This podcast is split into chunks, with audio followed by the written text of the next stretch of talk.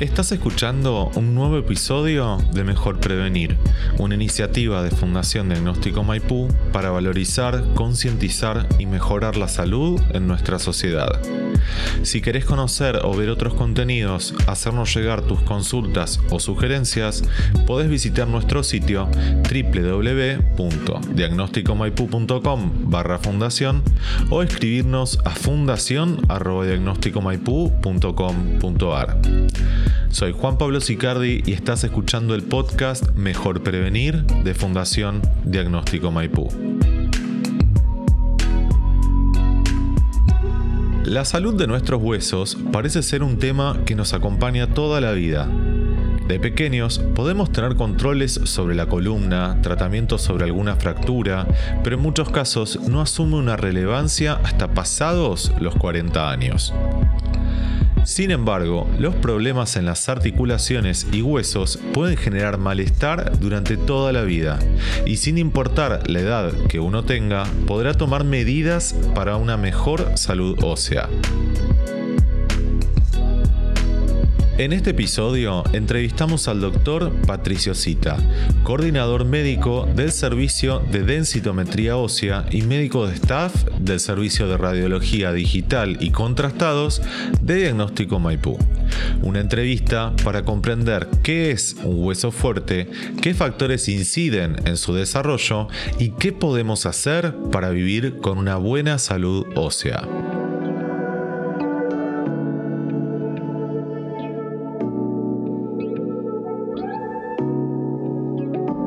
Es común escuchar que el calcio es fundamental para el desarrollo de los huesos y que particularmente la leche es el alimento clave. En este sentido, ¿qué elementos nutricionales son realmente claves en el crecimiento y sostenimiento de los huesos? ¿Es acaso el proceso de formación ósea único en nuestra niñez y juventud? ¿O se puede mejorar la estructura a través de una mejora en nuestra alimentación? Y finalmente, ¿es la alimentación el único factor a tener en cuenta para una buena salud ósea? Sí, es verdad que para tener una buena salud ósea y adecuado desarrollo y maduración de nuestros huesos es necesario de un aporte continuo y equilibrado de calcio en nuestra dieta. Y para ello debemos consumir alimentos que contengan este aporte nutricional. En este sentido, la leche nos da gran proporción de calcio elemental, ya que nos proporciona alrededor de 130 miligramos por cada 100 mililitros de leche que ingerimos. Y considerando que la recomendación de ingesta de calcio es de 1000 miligramos por día.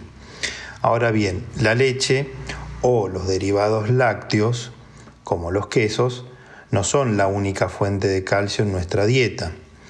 También se encuentran en pescados y mariscos como la sardina en aceite, langostinos, bacalao, anchoas, o también en verduras como la selga, la espinaca, el puerro, repollo, judías verdes y alcauciles. También la podemos encontrar en legumbres o frutos secos, como las almendras, los garbanzos, higos secos, lentejas, pasas, nueces, sésamo, chía y lino entre otros.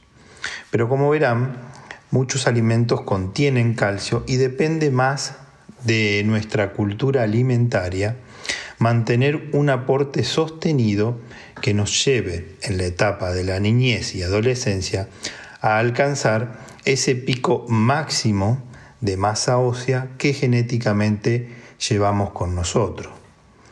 Pero la alimentación de calcio y nutrientes no es lo único que necesitamos para tener huesos fuertes. También debemos ingerir vitamina D, que si bien se encuentra en alimentos con contenido graso como el salmón, el atún, hígado, sardinas, huevos o alimentos que ya vienen fortificados con esta vitamina, es a través de la síntesis de nuestra piel que es expuesta al sol, donde se va a generar el 95% de la vitamina D que vamos a utilizar, entre otras funciones, la de regular y promover el crecimiento de nuestros huesos.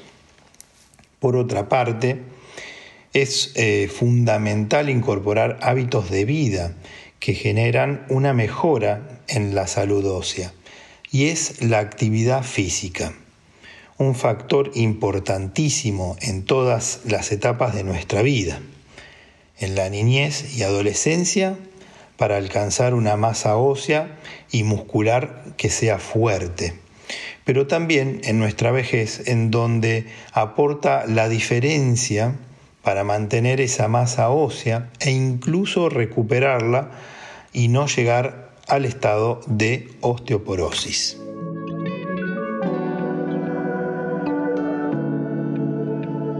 Siendo la prevención una herramienta fundamental para detectar y tratar los diversos tipos de patologías.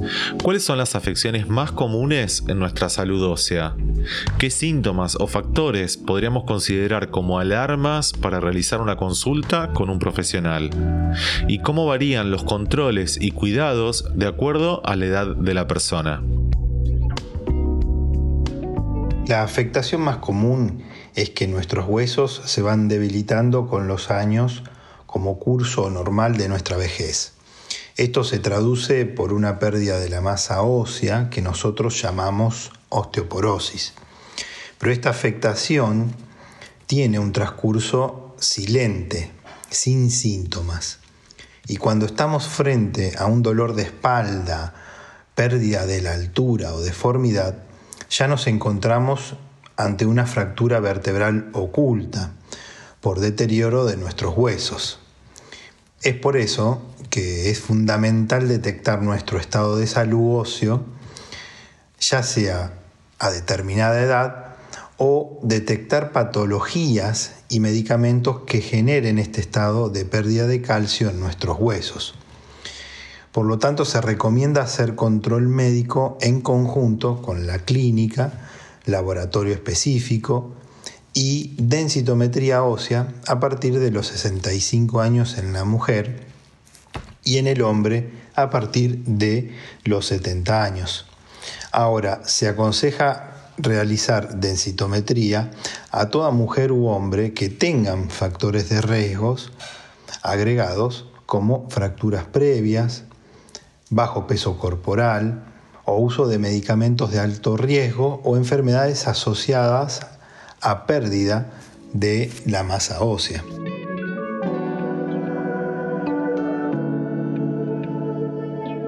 Las mujeres parecen tener un proceso particular cuando atraviesan y pasan el momento de la menopausia. ¿Qué implicancia tiene este proceso en la salud ósea? ¿Deben acaso realizar un mayor control o cambio de hábitos luego de esta situación?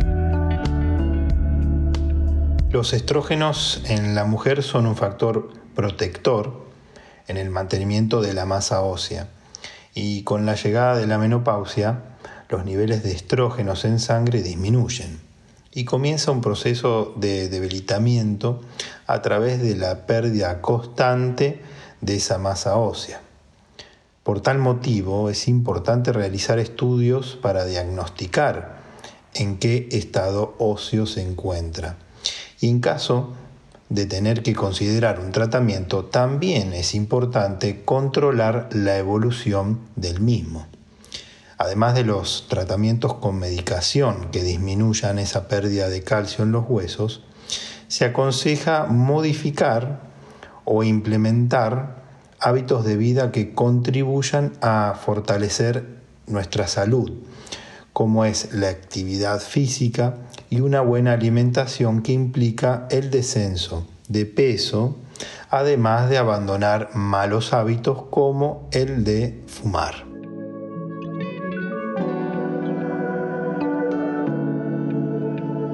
El historial familiar suele ser consultado por profesionales ante diversas situaciones de salud. ¿Tiene este factor una relevancia para el desarrollo de enfermedades óseas? Si una persona tiene un historial familiar de problemas óseos, ¿debe adoptar un control más férreo al respecto? Nuestra genética va a determinar el máximo de la masa ósea que podemos alcanzar y es por ello que el factor hereditario de nuestra historia familiar es realmente importante.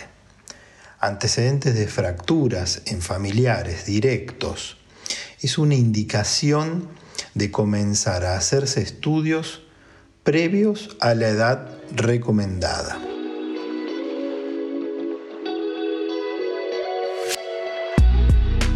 El doctor Patricio Cita es coordinador médico del servicio de densitometría ósea y médico de staff del servicio de radiología digital y contrastados Diagnóstico Maipú.